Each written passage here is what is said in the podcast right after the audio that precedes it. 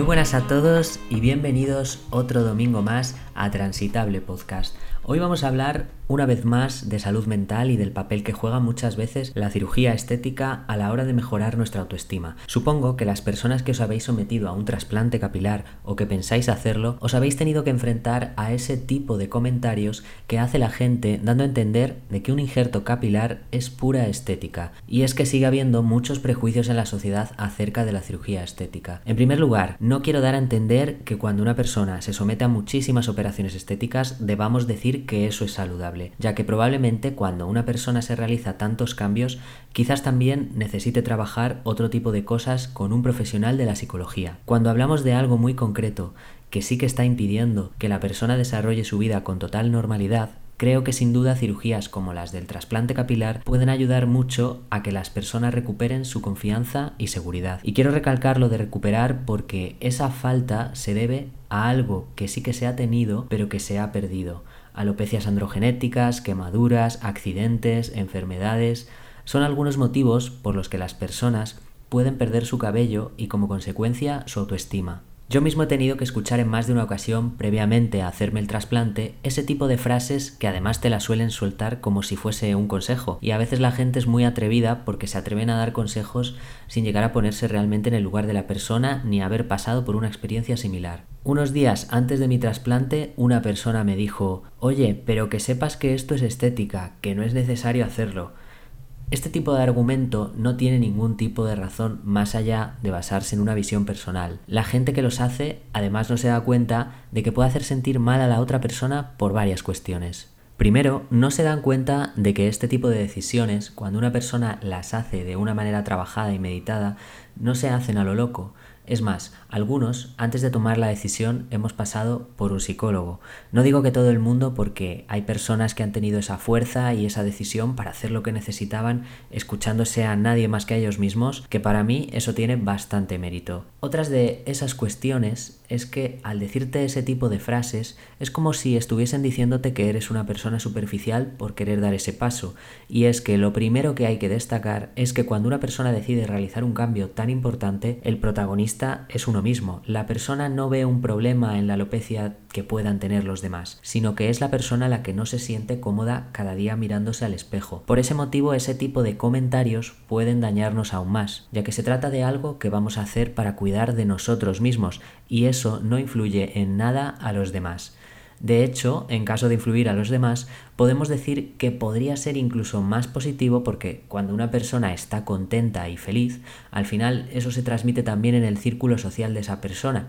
E incluso si además visibilizamos nuestro cambio como algo totalmente natural, alguna persona preocupada por la misma situación se nos va a acercar pidiendo información y podremos servir de ayuda para que ellos terminen de dar ese paso porque cuando algo es tabú cuesta más dar ese paso. Y aquí no se trata de convencer para que todo el mundo se lo haga, sino para que aquellas personas que creen que lo necesitan y no se atreven a hacerlo, empiecen a pensar más en ellos y en ellas mismas y en su bienestar. Por esta misma razón puede haber personas con alopecia que no necesiten llevar a cabo ningún tipo de intervención porque se sienten bien consigo mismos y consigo mismas. Hemos de decir que son más valientes por no necesitarlo. Muchas personas usan lentillas, se operan los ojos, ocultan cicatrices, se quitan las varices y un sinfín de intervenciones que se ven con más naturalidad y que nadie recrimina. ¿Cuántas veces habremos oído a personas decir que se operaron de miopía? Parece algo bastante normal e incluso a la gente se le anima a hacerlo. Y cuando hablamos del uso de las lentillas, sabiendo que se puede vivir con gafas, es más saludable llevar lentillas puestas todo el día. Y es que, como digo, aquí no se trata de juzgar a nadie, sino de entender que en este ejemplo mismamente de las lentillas, también pueden ayudar a la persona a verse y a sentirse mejor, ni más ni menos. Por todo ello, reducir esto a que el pelo es simplemente algo estético no es verdad porque es algo que juega un papel muy importante en nuestra imagen. Es algo que la mayoría de la gente lleva todos los días, algo con lo que nos identificamos y con lo que podemos mostrar nuestra personalidad. Y todo esto puede influir en la manera de relacionarnos con los demás. Cuando una persona no está cómoda, la persona puede preferir recluirse, relacionarse menos o dejar de hacer cosas que a uno le gustan. En mi caso, pues sí que me he llegado a olvidar un poco de una parte de mí que siempre ha sido más entusiasta o soñadora con las cosas que me gustaban. Quizás perdí un poco esa intensidad y esas ganas de hacer las cosas como si hubiese algo que me impidiese ver más allá o como si sintiese que algo se hubiese acabado. Son pensamientos realmente tristes y fijaos todas las cosas que se pueden ir perdiendo de uno mismo aparte de perder pelo, porque de cara afuera la pérdida que se ve es solo estética pero la realidad es que muchas personas acaban perdiendo parte de cómo eran ellos y parte de su autoestima y de su felicidad. Entonces, vayamos directamente a la definición de salud. ¿Y qué nos dice la medicina acerca de lo que es la salud? Pues textualmente, según la OMS, la salud es un estado de completo bienestar físico, mental y social, y no solamente la ausencia de afecciones o enfermedades. Y en este asunto que nos ocupa estamos hablando de bienestar mental, y no solo eso, sino que estar mal mentalmente puede acabar afectando también al bienestar físico y al social. Por lo tanto, no podemos reducirlo todo a esas frases que dicen que esto no es medicina y que es algo estético, porque la autoestima y el bienestar de una persona debemos considerarlas parte de la salud mental.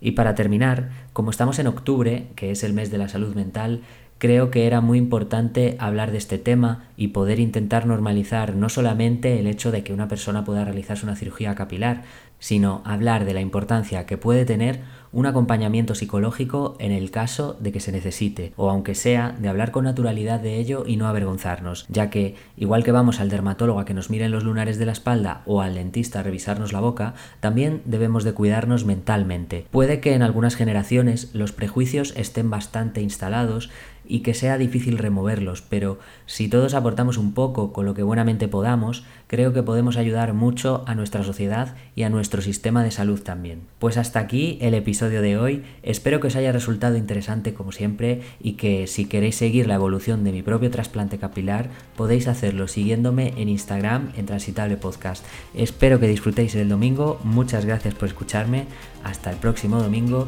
y un saludillo a todos y a todas.